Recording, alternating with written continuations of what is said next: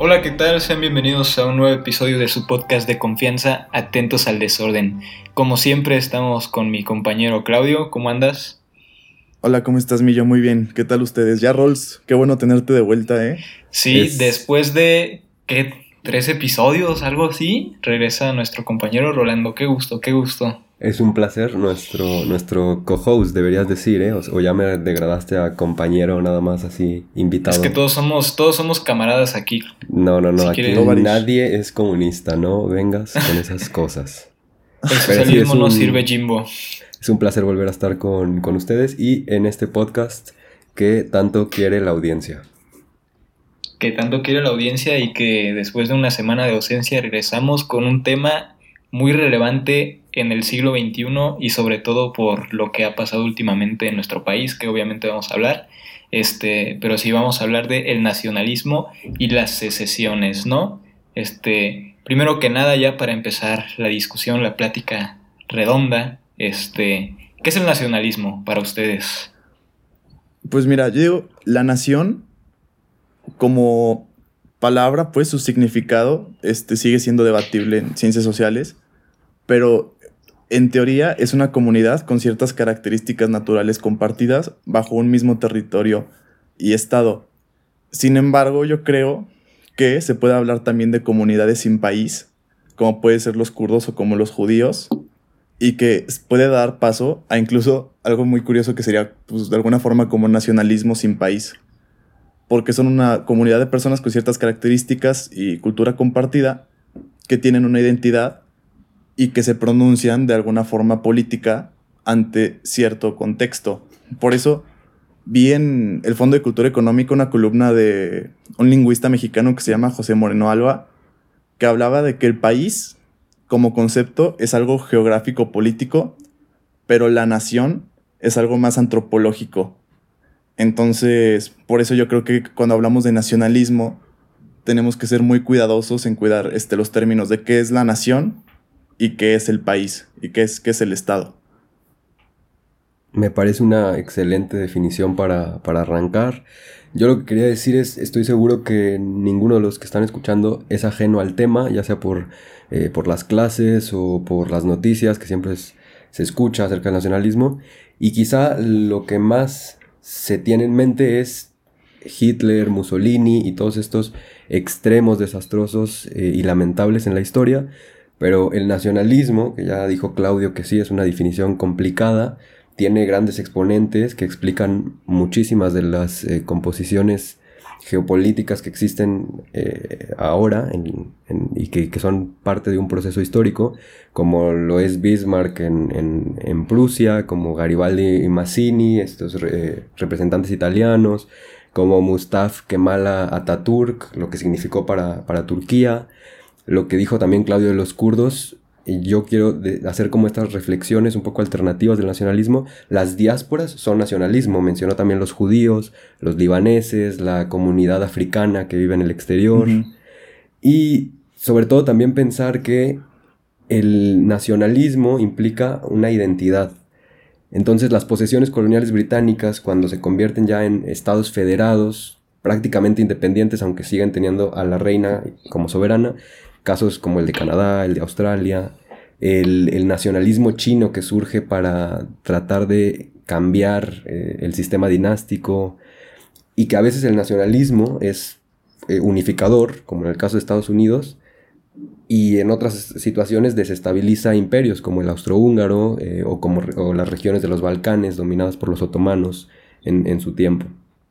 Y, que aparte hay cosas súper interesantes hay cosas súper interesantes que leí, este, porque si partimos de que nacionalismo viene este, siendo un concepto que nace del término nación, es algo entonces relativamente nuevo, porque los conceptos de naciones este, nacen después de la Revolución Francesa, como dice un filósofo que se llama Renan. Este, y él dice que la nación nace desde Europa, desde la Revolución Francesa. Entonces, en teoría, los nacionalismos vendrían siendo un movimiento este, pues relativamente nuevo porque en la antigüedad no existían este tipo de naciones modernas que hoy hay.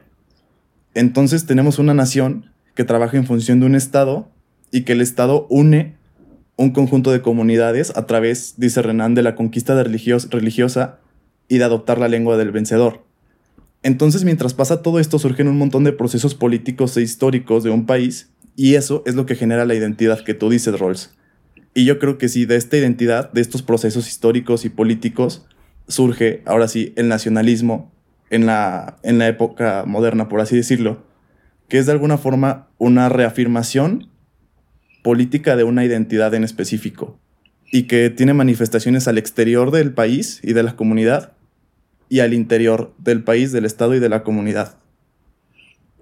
Sí, de hecho, este, estos nacionalismos, pues sí, yo también los identifico con sentirme orgulloso de dónde soy, de, de lo que, de mi patria, de mi cultura, de todo eso.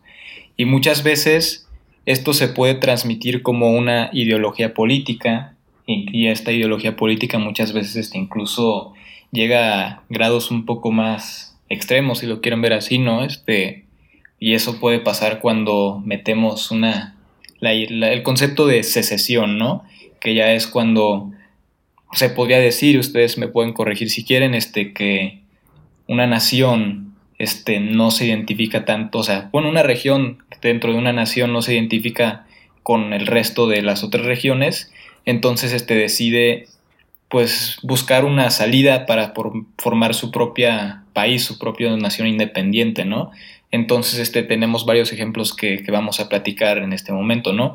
Pero antes que eso, este, pues obviamente es posible que, el nacionalismo se pueda interpretar como una ideología política. ¿Estamos de acuerdo? Eso que dices tú al, al inicio del comentario, Millo, tiene que ver con que el nacionalismo es un término polisémico, tiene más de un significado. Es una ideología, por un lado, pero también representa el amor y el patriotismo que comentaste. Y cuando le metes, eh, cuando juntas estas dos cosas en, en lo que es el odio a lo externo, o una amenaza a lo, a lo diferente, nos encontramos con esos extremos que, también bien mencionaste.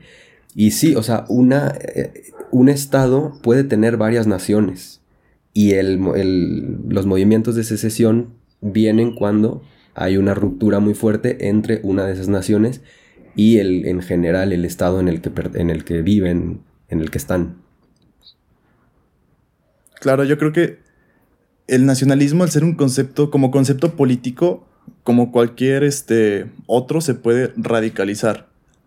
Y, lo que pasa, por ejemplo, lo que pasó en Cataluña, este, que es un ejemplo que está muy actual, es que un grupo con cultura común, incluso con idioma común, que ellos sí hablan el español, pero han intentado no perder su, su, su lengua, que es el catalán, se ven a ellos mismos como una nación y se identifican de esa forma y pues de ahí nace el, independentismo catalán que, ha surgido, creo que desde finales de 1990, si no es que desde Franco empezaba a, formarse. Hay, hay una, un sentimiento aparte de opresión durante el franquismo, de, de, no poder expresar su cultura, de que se le prohibió la lengua a los catalanes.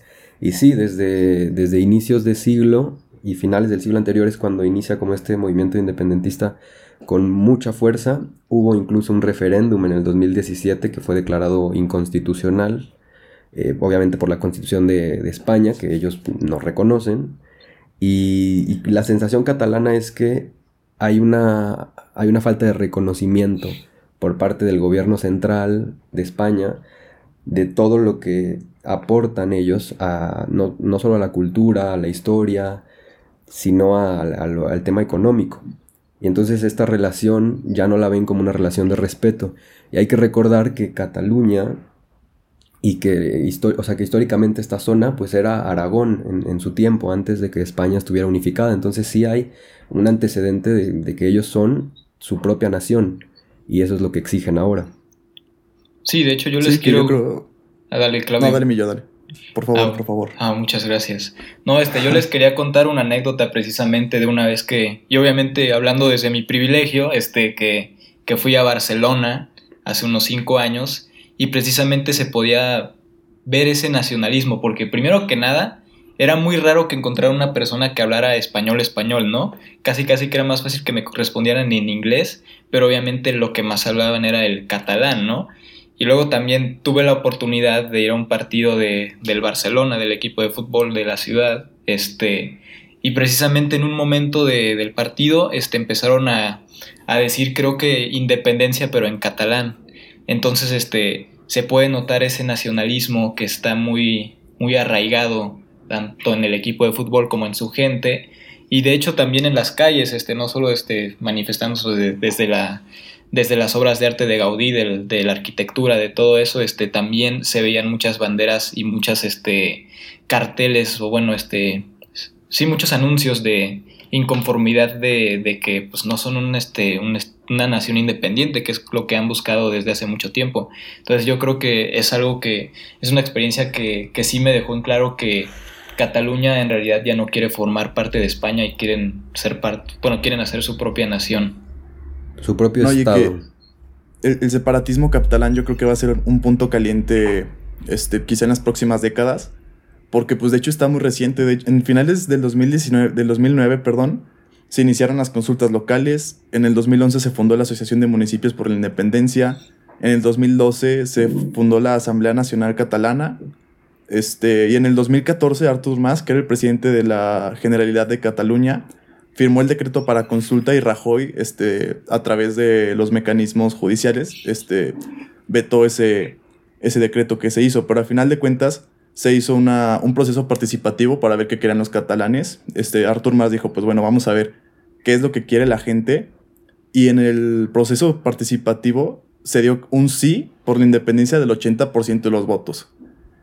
Entonces yo creo que 80% estamos hablando de, de, algo abrumador y que es cuestión de tiempo para que la situación ahí se caliente entre el gobierno español y, y Cataluña. Que de hecho creo que acaban de celebrar elecciones hace poco y me sorprendió que había varios partidos como Eric Katzi, Junts, Scoop, que se, que se quieren separar de, la corona española.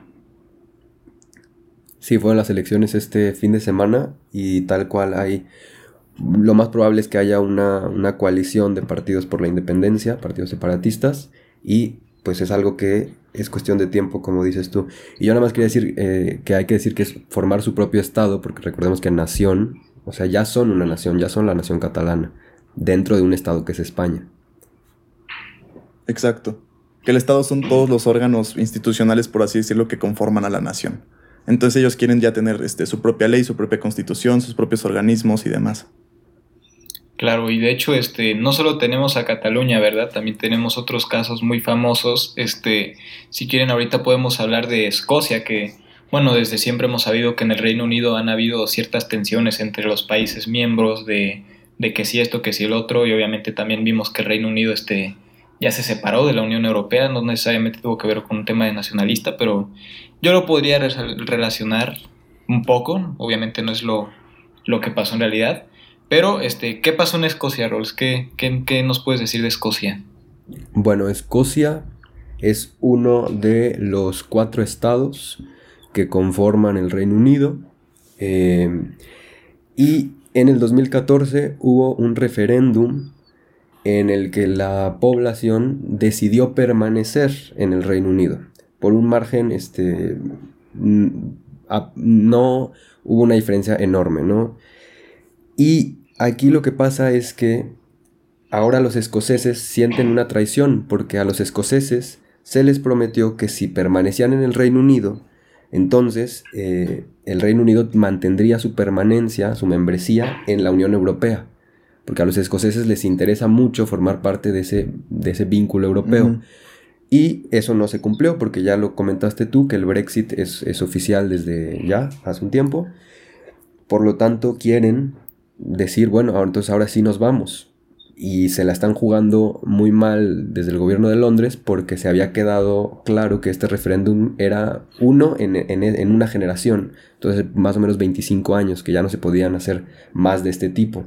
Entonces, este es ahora sí que entre que sienten una identidad escocesa, de nuevo, una relación no de respeto con el gobierno central, digamos, de Londres, y ahora también viven este, este engaño, los escoceses están tratando de moverse y visibilizar su descontento.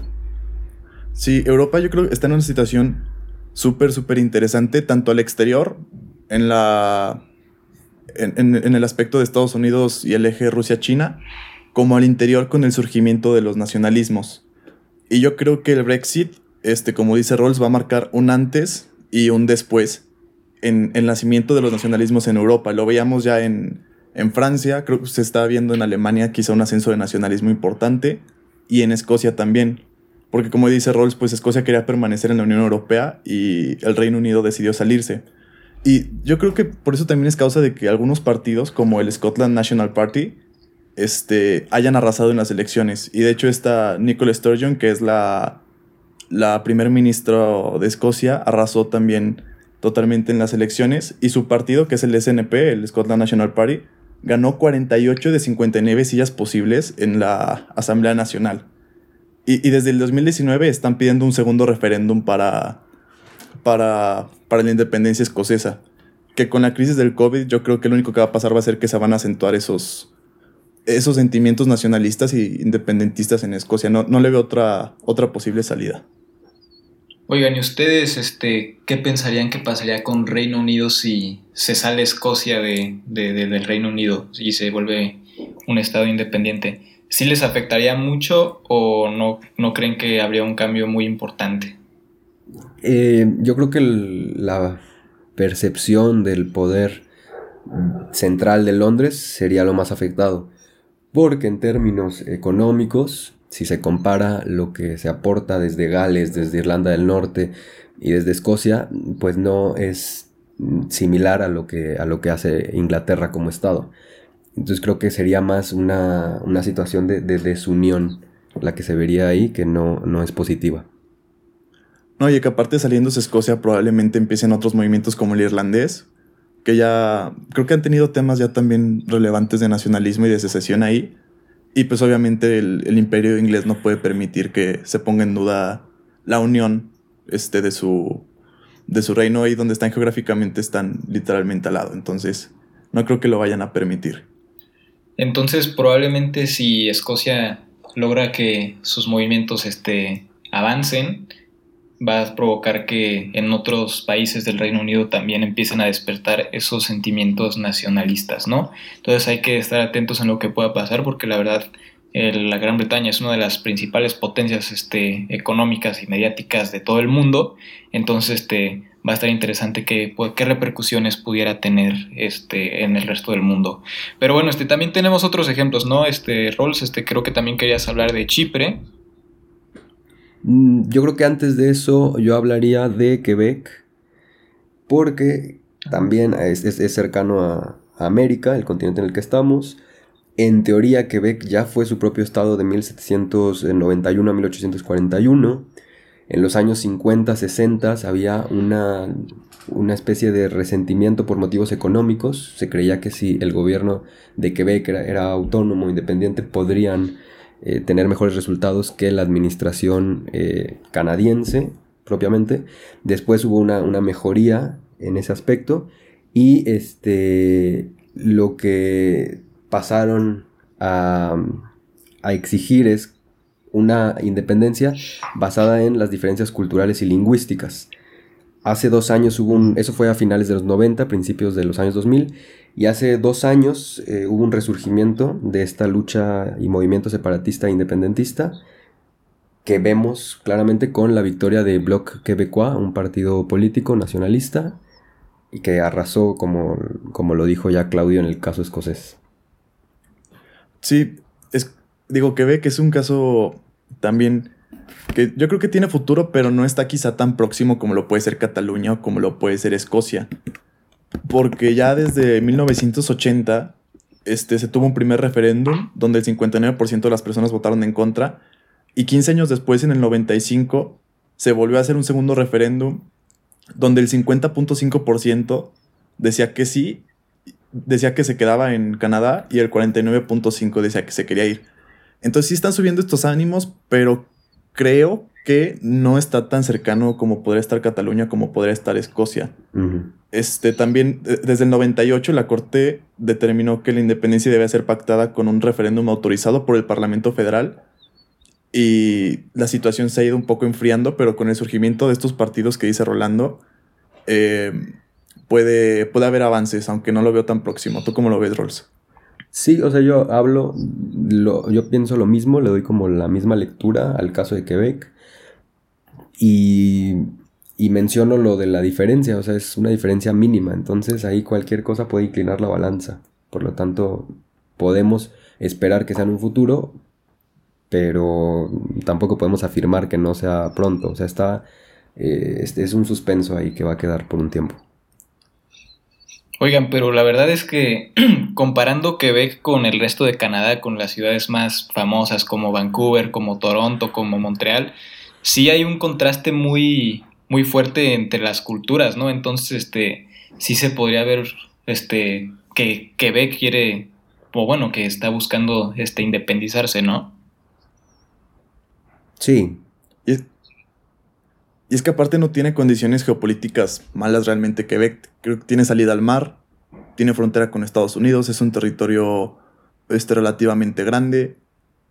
Este, y sí, el tema lingüístico ha, ha pesado mucho porque ahí se habla francés y muchas personas sienten que no se les toma en cuenta en todo el país como se les toma en cuenta a los anglosajones.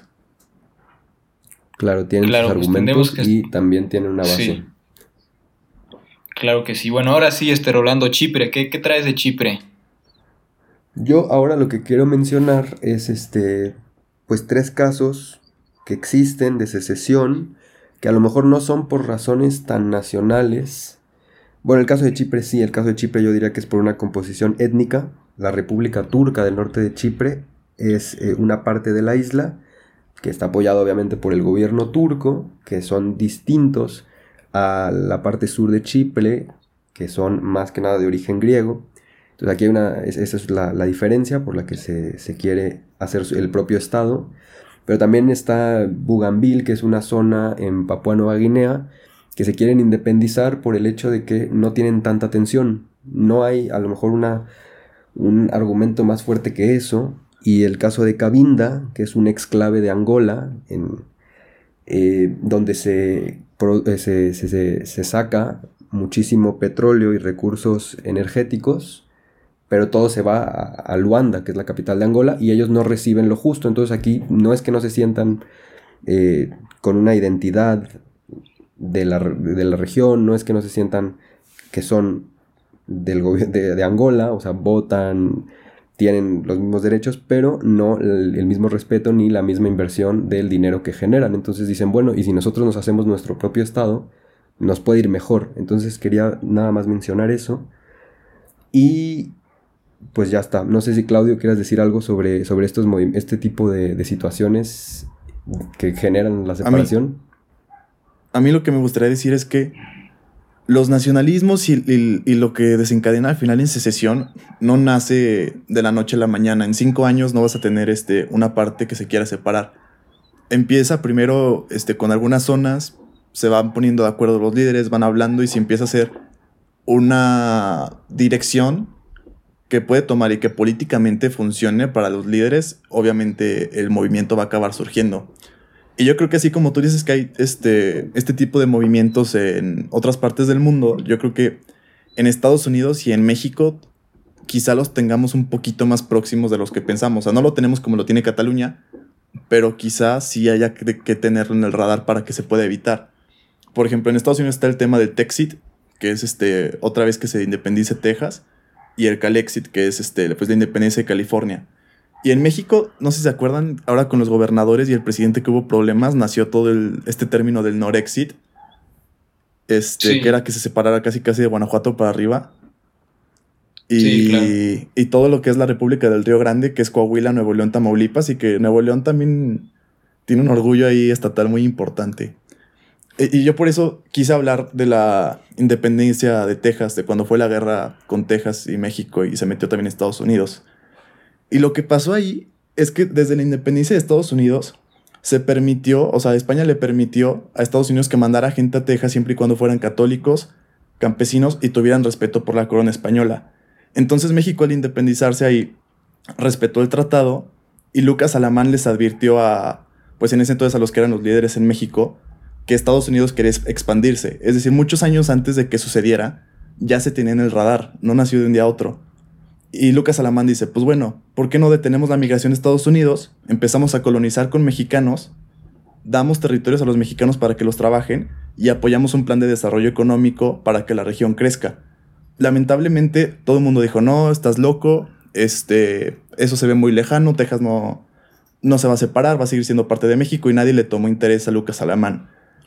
En, el, en 1933, Texas se quejó del centralismo que había en México y Lorenzo Zavala, que era yucateco, por cierto, que Yucatán también tiene ahí un tema importante de, de nación independiente y de secesionismo, y Sam Houston, que era americano, declaran a Texas independiente. Ya para este momento ya era muy tarde y ya no se puede hacer absolutamente nada. Entonces Santana se va a defender Texas con sus hombres, creo que con 3.000 hombres se va. Se da la matanza del Álamo cuando llega, Sam Houston marcha hacia el Álamo y en San Jacinto se encuentran y, y Santana termina acorralando en el bosque a, a Sam Houston y en plenas 4 de la tarde deciden que Santana dice que su ejército debería tomar una siesta porque tenían a los gringos este, ya, ya acorralados, por así decirlo. Entonces los gringos aprovecharon, vieron que estábamos durmiendo, este, nos atacan al grito de Remember the Alamo, ahí nace el grito, y Santana huye disfrazado donde le encuentran, y el 14 de mayo del 36 firma los tratados de Velasco, donde rectifica que Texas es independiente, donde retira sus tropas del Río Grande, o sea, el Río Bravo, en ese entonces se le decía Río Grande, retira todas las tropas mexicanas y pide a Estados Unidos que no anexe Texas a su país y que, y que a cambio iba a ratificar este, el Tratado de Velasco en Ciudad de México. Entonces yo creo que aquí podemos ver un ejemplo de cómo se fue cocinando poco a poquito sin que nadie se diera cuenta. Es tan lento el proceso que nadie se da cuenta. Y, y ya cuando quieras algo después el gobierno es demasiado tarde. Entonces yo por eso siempre he hecho como el énfasis en tomar mucha atención en lo que pasa en nuestro país para no permitir que se divida en un futuro.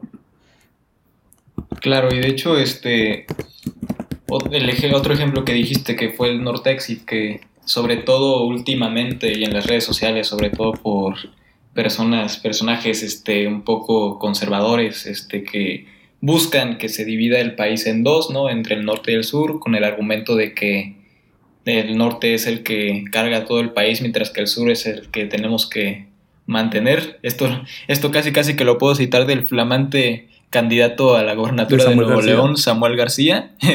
este, entonces, este movimiento yo creo que sí se viene cosiendo desde hace unos cuantos años, ¿no? O sea, desde cuando no hemos este, sido conscientes de que, de que el, el, bueno, la, el hemisferio sur de, de nuestro país es el que menos progreso tiene y precisamente por eso ya muchos este, personajes políticos están con esta idea de que podía pasar, ¿no? ¿Ustedes qué piensan del Nortexit? Yo creo que el nacionalismo tiene un defecto muy importante que es a veces la búsqueda de simplificación de las cosas. Entonces uno no se va, cuando, es, cuando hay un nacionalismo casi ciego, no se va a los antecedentes históricos y hay que recordar que el norte es una región que claro que cuenta con gente extremadamente trabajadora, pero en recursos, en lo que es, es árida, es difícil, entonces necesitó de una fuerte inversión de dinero que provenía de dónde? Del sur, en su tiempo y del centro. Entonces aquí hay que tener también un poco de conciencia histórica para no pensar que es más fácil una, separación así por razones actuales, que es evidente que estados como Oaxaca, Guerrero, Chiapas, Tabasco no cuentan con el, poderío de los estados del norte o del centro o del occidente en este momento, pero aportaron bastante en su tiempo. Y que no nos damos cuenta a veces de lo que aportan hasta que quizá es demasiado tarde, como nosotros no nos dimos cuenta del potencial que tenía Texas. Este, ya nada más para, para, cerrar eso, si quieren saber la bibliografía, es Historia de México de Íñigo Fernández, México Tierra de Volcanes de Schlarman y Prida de Texas de Ángela Moyano Paisa de Editorial Planeta. Excelente. Por si a alguien le interesa. Ahí los tienen.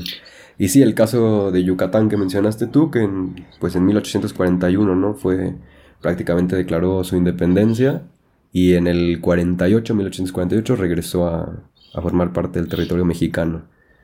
Y que lo separaron en tres. Así es. Pero bueno, yo creo. Hay un tema.